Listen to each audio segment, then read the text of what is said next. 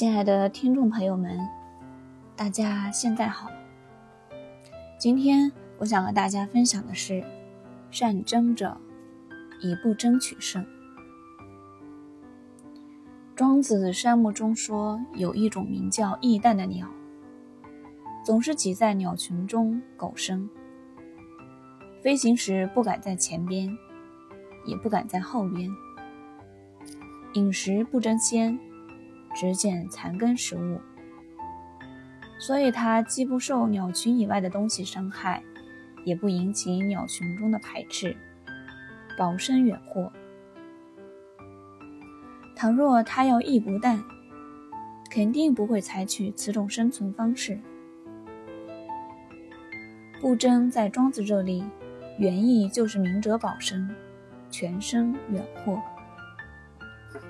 人们今天借用它，反其意而用之，用作大度讲。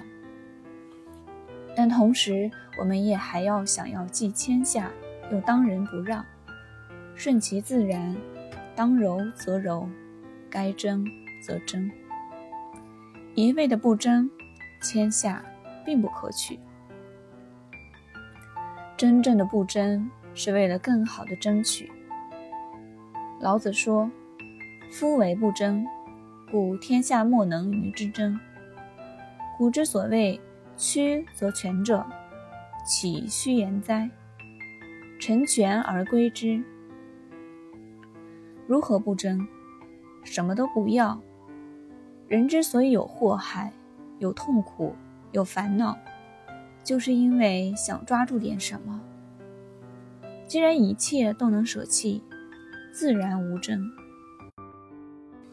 清初常熟三分寺师僧不哀为虞山钱香林老人撰一对联，写道：“名满天下，不曾出户一步；言满天下，不曾出口一字。不怒自威，不言自重。”不鸣自明，不争乃争，这是一种高级的生命感悟，又是一种大智若愚的生活方式，是对道家文化的深层体验和误解，与西方那种以张扬自我、表现自我为中心的文化主旨迥然有别。成全而归之。我们一面讲要做个不争的谦谦君子，一面也要提倡当仁不让。有竞争意识的人都很善于利用各种机会，毛遂自荐，自我推销，这就是当仁不让。不过，当仁不让不是空口白话，拿不出真招。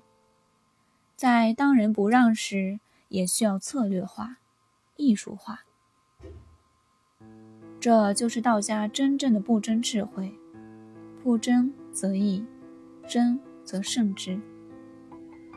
有一则寓言借小火苗的故事，讲述了过于争取而自取灭亡的道理，很有启发意义。一团小火焰在温热的炉灰中隐隐地闪出几丝红光，它不想在瓦灰色的炉灰中无声无息地燃灭。就尽量的往炉灰的深处钻，以减少身上能量的释放。到了吃饭的时候，人们又把一些干树枝和劈柴塞进了渐渐冷却的炉子里。火柴一划，盛着热汤的生铁锅底下干柴堆冒出了火焰，快要熄灭的小火焰又复活了。炉子里一下又添进这么多干柴，火焰这下可高兴了。它越烧越旺，把不流动的空气渐渐地从炉子里赶出去。顽皮的火焰不停地逗着木柴玩耍，它淘气地跳上跳下，燃烧得更加起劲儿了。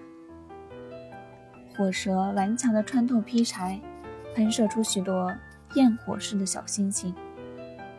厨房里的暗影快活地跳起舞来，不停地在地上转来转去。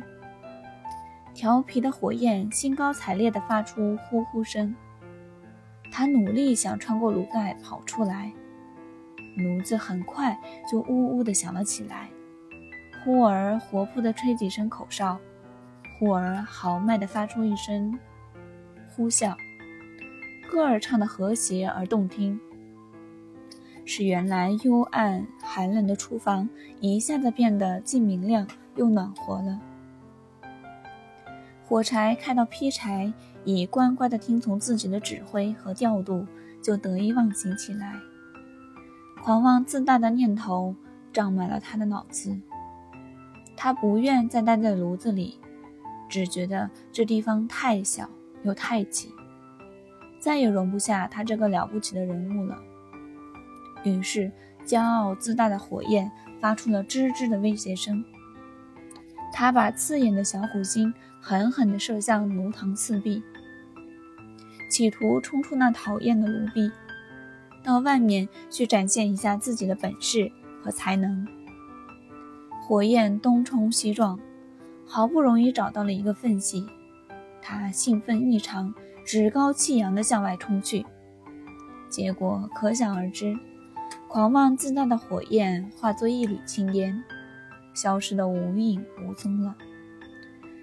可怜的火焰至死也不明白，离开了劈柴的帮助。他将一事无成。有时，我们就像这小火焰一样，取得些许成就，便狂妄自大起来，不自量力地认为自己无所不能、无所不知。殊不知，你能有这样的成就，集结了多少人的力量和智慧，离开了他们的帮扶与协助。任你有三头六臂，也断然是无法成功的。遗憾的是，我们往往在遭受了失败之后，也无法明白这个道理。其实，人生在世，争的是什么？无非是两样东西：一是争气，二是争利。争气值得，但不可太盛。争利不值得，也为人瞧不起。要守得住柔，就得像古人说的那样：处利让利，处名让名。名也好，利也罢，一切都不过是身外之物，生不带来，死不带走。索性就做个赤条条来去无牵挂的好汉。该有多潇洒！李白、陶渊明均系爱酒不爱名的古人，一个醉眼看世界，对酒当歌；一个是世外桃源，不知有汉，何论魏晋？与世无争，自寻解脱。所以说，不争是做人修身的原则之一，不争乃真。正是竞争中的最上乘境界。